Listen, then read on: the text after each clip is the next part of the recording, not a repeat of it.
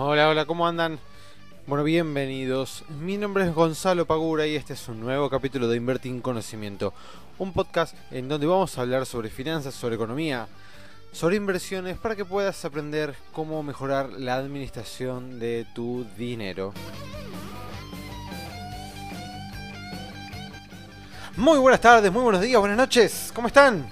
Bienvenidos al capítulo número 58 del podcast de Invertir en Conocimiento, en donde todas las semanas hablamos un poquito sobre economía, finanzas, sobre inversiones para intentar conseguir que más y más argentinos y argentinas se vayan sumando a este mundo tan eh, encantador que son las finanzas y la economía y que puedan de alguna manera empezar a poner en movimiento sus ahorros para poder potenciarlos y generar nuevos ingresos a través de ellos. Para aquellas personas que nunca hayan escuchado este podcast, les doy la eh, bienvenida. Y para aquellos que vienen siguiéndolo desde ya hace 58 capítulos, agradecimiento total por estar eh, semana a semana, día a día junto a nosotros, que es lo que nos motiva y los incentiva a seguir grabando todas las semanas, em, porque en definitiva estamos acá para, para ustedes.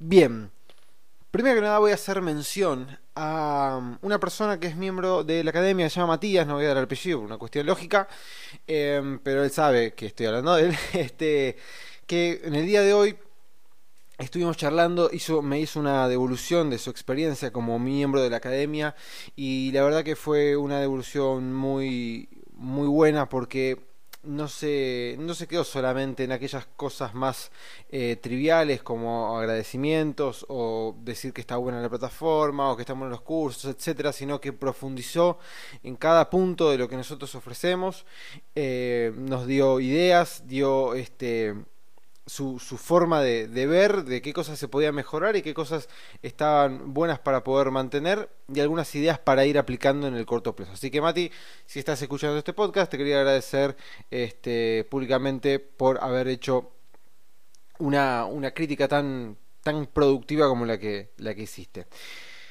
Bueno, hoy tenemos algunos temas varios por, bueno, por las últimas novedades que están saliendo en economía. Estamos en un momento de contexto bastante complejo a nivel inversión. Ayer justo estaba hablando con uno de los chicos de la academia que, mm, que bueno, me preguntaba eh, hasta dónde podía llegar a, aguantar sus inversiones porque había comprado unas acciones que hoy en día las tenía a pérdida. Y bueno, me preguntaba hasta qué nivel, hasta qué punto podía llegar a aguantar esa inversión. Así que hoy vamos a estar hablando justamente de esto, los límites que cada uno se tiene que, ir poniendo a medida que vamos eh, empezando a invertir, sobre todo para aquellas personas en las cuales no tengan una experiencia o que recién estén comenzando, de qué manera podemos establecer ciertos parámetros en los cuales frenemos las caídas que nosotros no estemos dispuestos a soportar, ¿sí? Pero antes de eso, Vamos a pasar a hablar un poquito sobre economía en general, porque en el día de, ayer, martes 11, el ministro de Economía Guzmán dio a conocer que el pago del bono AF20, más conocido como bono dual, va a ser em, va a ser pagado en septiembre del corriente año, pagando solamente los intereses del bono en la fecha de vencimiento que debería haber pagado intereses más capital. Esto no aplicaba para aquellas personas que fueran tenedoras del bono antes del 20 de diciembre y con un, eh, una cantidad nominal de menor a los 20 mil dólares. Así que aquellas personas que tenían menos de 20 mil dólares invertidos en este bono antes del 20 de diciembre van a cobrar capital más intereses. Bien, todas las demás personas fueron reperfiladas y los inversores institucionales fueron reperfilados para el mes de septiembre del corriente año. Y si ustedes se acuerdan, no me acuerdo ahora qué podcast, pero yo había planteado, había dicho que ante el reperfilamiento de las letes por 9 mil millones de dólares para agosto, íbamos a estar muy complicados para poder pagarlos. Que si bien la deuda de largo plazo era muy importante, es decir, la deuda que vamos a tener que este, reestructurar con el Fondo Monetario, el gran problema que vamos a tener ahora era la deuda de corto plazo.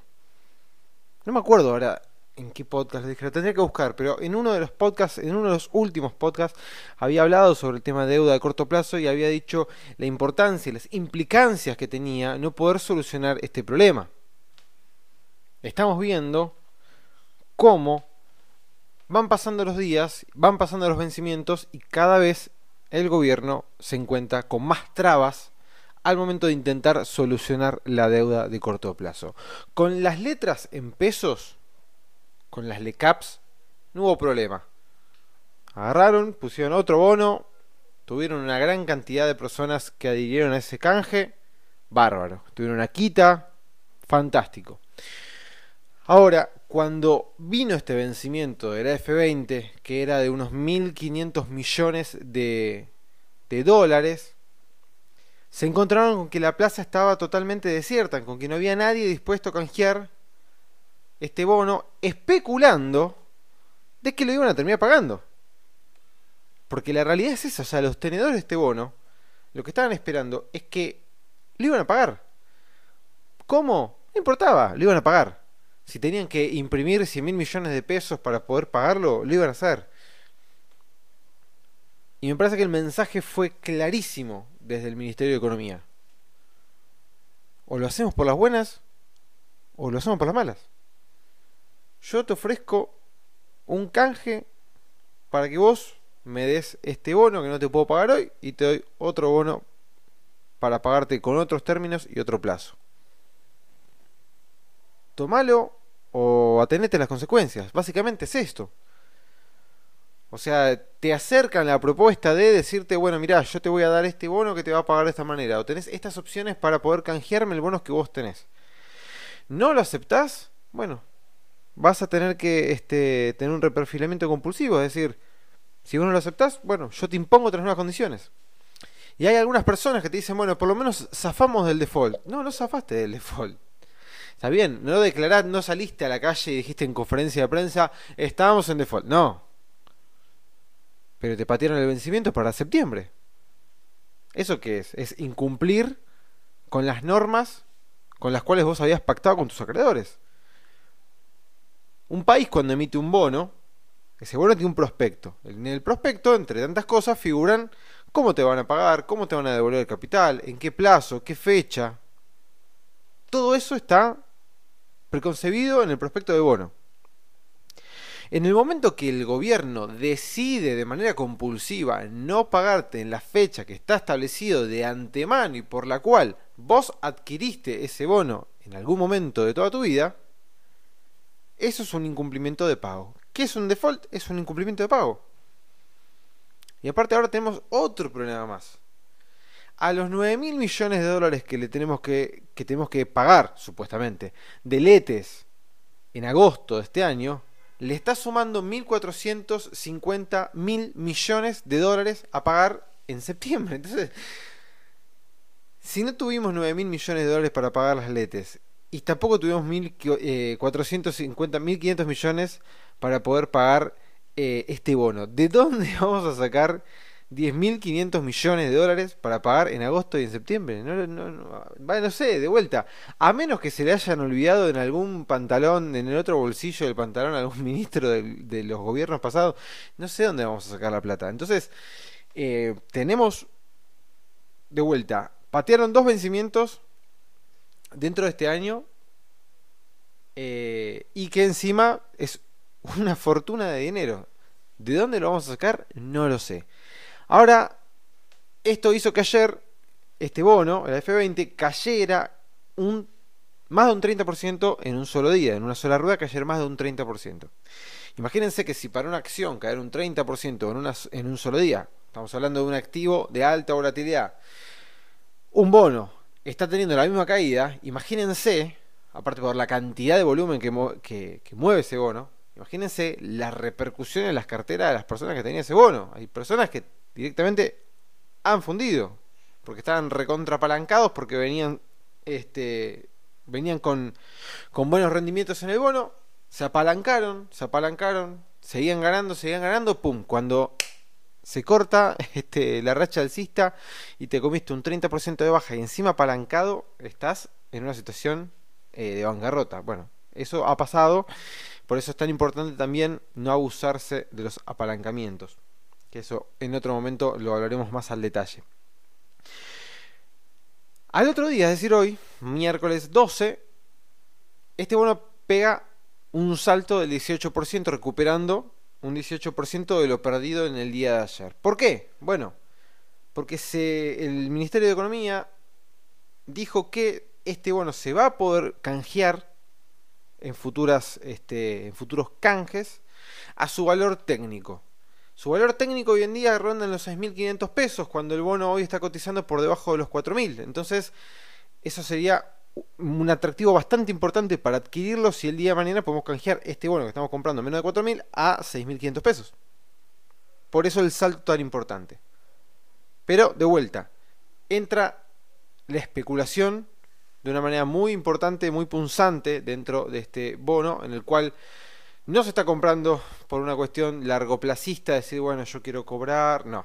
Como, digamos, puede llegar a ser este, alguna persona en otro país en la cual compra un bono porque quiere tener este, intereses a lo largo de todos los semestres durante 10, 15, 20 años, sino que se está comprando por una cuestión específicamente especulativa en el cual pueden llegar a canjearlo a un valor más alto de, eh, del que tiene hoy en día. Veremos qué sucede, hay que dejar pasar. A mí me sigue preocupando mucho, sinceramente, la deuda de corto plazo, porque la están reperfilando, la están pateando para más adelante y no están consiguiendo una quita, no están consiguiendo tampoco, este, desde el lado de los inversores, tener un, un visto positivo, este, eh, desde el lado de, bueno, confiemos en que los nuevos plazos y las nuevas condiciones son más pagables, son más razonables, canjeemos y la deuda se hace más em, saludable para, para el país. Entonces, es un problema que vamos a seguir teniendo de acá a los próximos meses y obviamente todos expectantes para ver cómo se soluciona el tema FMI, ¿no? que es, es el, la punta del iceberg a, solucionar y es la que hoy está en boca y cartera de todos, sobre todo del presidente Alberto Fernández, que hoy vi que había suspendido un viaje a Tucumán para darle prioridad a lo que era la misión del FMI que iba a venir para Argentina. Así que Vamos a ver qué pasa en los próximos días, vamos a esperar los próximos anuncios. Hace un ratito habló, el ministro Guzmán ante la Cámara de Diputados. Un, este, una conferencia que no me dio ninguna sensación de nada en particular, ni positiva ni negativa, sinceramente no, no me dejó nada como para acotar sobre eso. Pero hay que seguirlo de cerca, hay que seguirlo de cerca. Estamos en un momento en el cual aquellas personas que estén invirtiendo tienen que saber que están en un momento en el cual tenemos que estar bien pendientes de lo que sucede en el país. Porque cualquier movimiento, cualquier conferencia, cualquier acotación que hagan desde el Poder Ejecutivo va a mover fuertemente el precio de todos los activos. No estamos en un periodo de estabilidad, estamos en un periodo bastante complicado, entonces hay una cantidad de especulación en el aire, en el mercado muy importante y eso hay que tenerlo muy, pero muy en cuenta. ¿Sí? Dicho todo esto, vamos a pasar entonces con el tema del día de hoy, que era justamente lo que hablaba al comienzo, cómo empezar a poner ciertas pautas o hasta dónde nosotros deberíamos aguantar una inversión que la tenemos en pérdida. Antes de seguir con esto y que antes que me olvide, ya está el nuevo curso de opciones financieras. Aquellas personas que quieran aprender cómo utilizar las opciones financieras y saber qué son, entren a nuestra página, ¿sí? que es www.iec-del-medio-arg.com y van a encontrar el temario completo y van a ver que se pueden inscribir a nuestra membresía para poder cursar este gran curso que hicimos en estos últimos días. Otra cosa más, si te gusta el podcast y querés seguir este, que vayamos haciendo nuevos capítulos, por favor, dale continuidad, compartilo y hace que llegue a más y más personas para que podamos ayudar y eh, de alguna manera transmitir conocimiento a través de esta plataforma. Bien, ahora sí, ya sin más preámbulo, sigamos con lo que estábamos hablando. ¿Cómo podemos establecer o hasta dónde nosotros tenemos que sostener una inversión que en este momento tenemos en pérdida? Primero, algunas este, cositas básicas que quiero acotar el punto en el cual nosotros estamos dispuestos a dejar una inversión que tenemos en pérdida, ese es el punto que nosotros mismos debemos plantearnos al momento de abrir la posición. ¿Qué quiero decir con esto?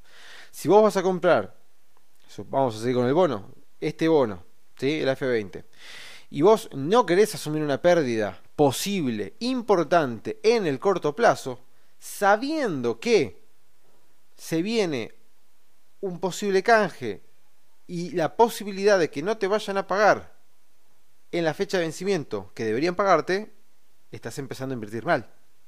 Porque te estás metiendo en una inversión en la cual es muy probable que tengas o una alza o una baja importante dependiendo de los acontecimientos que vayan pasando en estos días. Entonces esa inversión no debería estar en tu pensamiento. Las acciones, si vos no estás dispuesto en el corto plazo a sufrir vaivenes importantes en el precio de cotización de las mismas, no deberías incurrir en acciones hoy en día. ¿Por qué? Porque el mercado está en un momento en el cual los precios de las acciones están a la expectativa de los acontecimientos futuros más cercanos. Sobre todo el tema deuda. Entonces, hoy un precio te sube un 5% y el otro día te baja un 7%. Si vos no estás dispuesto a asumir ese riesgo, no es un buen momento para meterte en las acciones. Ahora, supongamos que esto lo dejaste de lado, te lo olvidaste, no lo analizaste, no lo tuviste en cuenta y te metiste a invertir en acciones o bonos igualmente. ¿Hasta qué punto tenemos que soportar una em, una compra de algún activo que lo tenemos hoy en día ya en pérdida. La realidad es que no existe un punto exacto, perfecto, en el cual yo les pueda decir, bueno, hasta acá llegamos, váyanse de acá.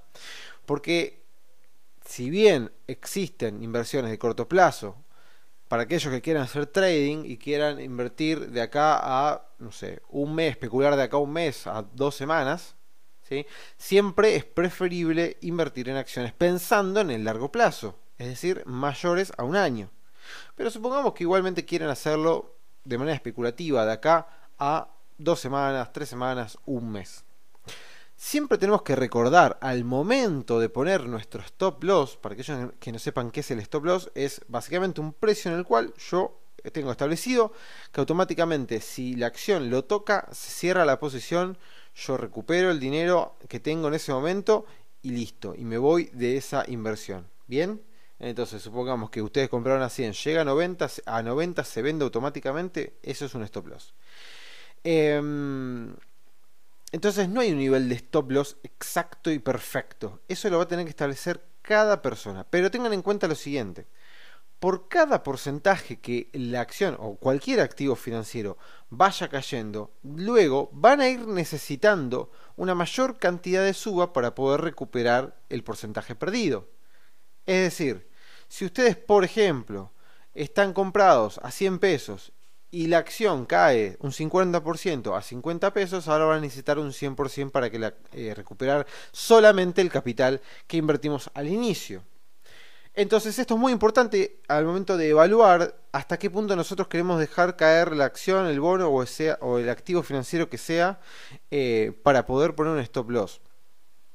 Lo más recomendable lo más recomendable como a término de regla general es que nosotros pongamos un stop no mayor a el 15-20% porque se entiende que es una pérdida que nosotros podemos asumir sin tener un daño demasiado importante en nuestra cartera y que em, podamos recuperar en un futuro cercano. Hay algunas personas que el stop lo ponen en el 10%, ya que sean, y algunas otras que lo ponen en el 5%. Ya el 5, a mi forma de verlo, por lo menos para lo que son las acciones, me parece muy exagerado, ya que un 5% puede tener una baja de cualquier acción en un solo día. Eso haría eh, saltar nuestro stop loss y nos provocaría una pérdida probablemente innecesaria porque quizás ese 5% después lo podemos recuperar en las este, siguientes ruedas. Entonces, me parece que un stop como máximo debería rondar en el 20% para inversiones que están en pesos. ¿sí? Si ustedes están eh, invirtiendo en dólares, no tienen que tener un stop en el 20% porque es una barbaridad. Pero eh, para inversiones que sean en pesos en el mercado accionario me parece que eh, un 20% es algo importante, o sea, es una baja importante, pero es una baja recuperable en el corto o mediano plazo. ¿sí? pero de vuelta, cada uno de ustedes, dependiendo de cuán adverso el riesgo sea, va a implementar los stop que ustedes crean que pueden llegar a soportar y tolerar. De vuelta, si ustedes creen que no pueden soportar una pérdida mayor del 5% en un solo día, no se metan en activos que eso pueda llegar a pasar. Esto es lo principal, porque el mayor problema y la mayor la mayor problemática al momento de invertir y que encuentro que la mayoría de las personas se equivoca y comete este error es que empiezan a invertir en activos que desconocen o que son más volátiles o que conllevan más riesgos de lo que están dispuestos a asumir. Y cuando la tendencia se les pone en contra, se agarran, los, se agarran de los pelos y, empiezan a preguntar, che, ¿qué hago? ¿Vendo y qué hago? ¿Compro? ¿Qué? Bueno, vos tenés que saber en dónde te estás metiendo. No te puedes meter en la boca del lobo y pretender de salir victorioso siempre. Esto es así, o sea, nosotros tenemos chances de ganar y chances de perder. Lo tenemos que saber desde el momento cero. Si no estás dispuesto a perder nada, no entres en activos que puedan llegar a provocarte pérdidas. Si estás dispuesto a arriesgar, arriesga. Si no, no lo hagas. Y si lo hiciste y no sabías o no tuviste este, la contemplación de decir, bueno, esto me puede llegar a provocar una pérdida, bueno, en el momento de que te sientas incómodo con la inversión, ese ya debería ser un puntapié que te diga, che, esto no me está gustando, mejor me voy de acá. Porque las inversiones, si bien estamos buscando tener rendimientos positivos en el corto y en el largo plazo, lo que también tenemos que hacer es sentirnos cómodos con lo que nosotros estamos haciendo. Si ustedes se sienten que están totalmente fuera de lugar, que no, no les gusta cómo comprar, no les gusta el precio, no, andate de ahí. Andá y busca otra cosa. No, nadie te obliga a mantener una posición, ya sea que estés ganando o perdiendo. Esto hay que tenerlo bien presente, porque nosotros al momento de invertir, no puede ser que estemos comiéndonos la cabeza, mirando constantemente el mercado, angustiándonos o lo que fuere. Tiene que ser una inversión en la cual nosotros podamos estar cómodos, tranquilos y poder convivir con nuestras inversiones como con el resto de las cosas que hacemos en todos los días de nuestra vida. Así que pongan un precio de antemano al momento de abrir una eh, posición especuladora en el cual ustedes digan, bueno, hasta acá yo soporto perder, más que esto no, voy no quiero perder, no estoy dispuesto a asumir mayores pérdidas a, a este precio, así que si lo toca yo de acá me voy y listo, se ahorran un dolor de cabeza, esto se los puedo asegurar. Chicos y chicas, nos vamos a estar viendo la próxima semana en un nuevo capítulo de este hermoso podcast. Espero que les haya gustado, compártanlo con sus amigos, familia, novios, novias, lo que tengan. Y bueno, nos vemos la semana que viene. Esperemos tener buenas noticias y una linda jornada para todos. Chao.